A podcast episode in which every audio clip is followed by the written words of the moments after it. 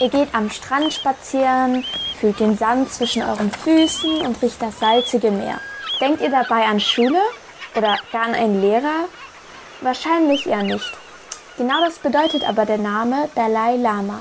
Um genau zu sein, nämlich Ozean gleicher Lehrer. Warum der Dalai Lama so heißt, das weiß Venerable Hai Sun Sunim. Er ist buddhistischer Mönch in Bodhidharma Zen Tempel in Nürnberg.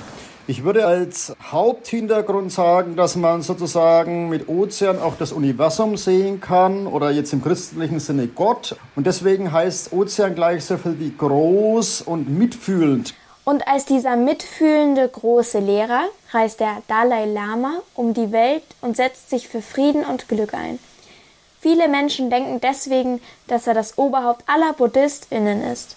Doch das stimmt so nicht. Der Dalai Lama ist nicht allgemein jetzt das Oberhaupt aller Untergruppen des Buddhismus, sondern eigentlich einer Untergruppe, wird aber trotzdem als spirituelles Oberhaupt eben anerkannt.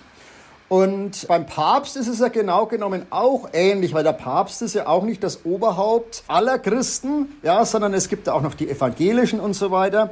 Und die haben ja auch wieder beispielsweise ihr eigenes Oberhaupt. Zwischen Papst und Dalai Lama gibt es aber Unterschiede und dabei einen ganz großen.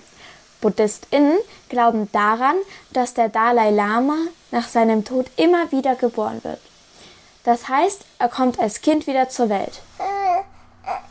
Der buddhistische Mönch Venerable Hai Sun Sunim erklärt, wie von allen Kindern dabei das Richtige gefunden wird. Wenn sozusagen dieser Dalai Lama wieder auf die Welt kommt, dann wird so eine Gruppe von Meistern gebildet, die sich auf die Suche nach diesem Kind machen.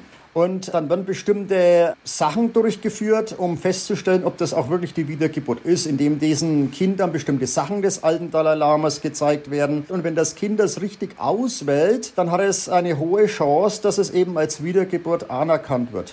Die Gegenstände, die das Kind erkennen muss, sind wie ein Test. Nur wenn es die richtigen Sachen auswählt, sind die Mönche sicher.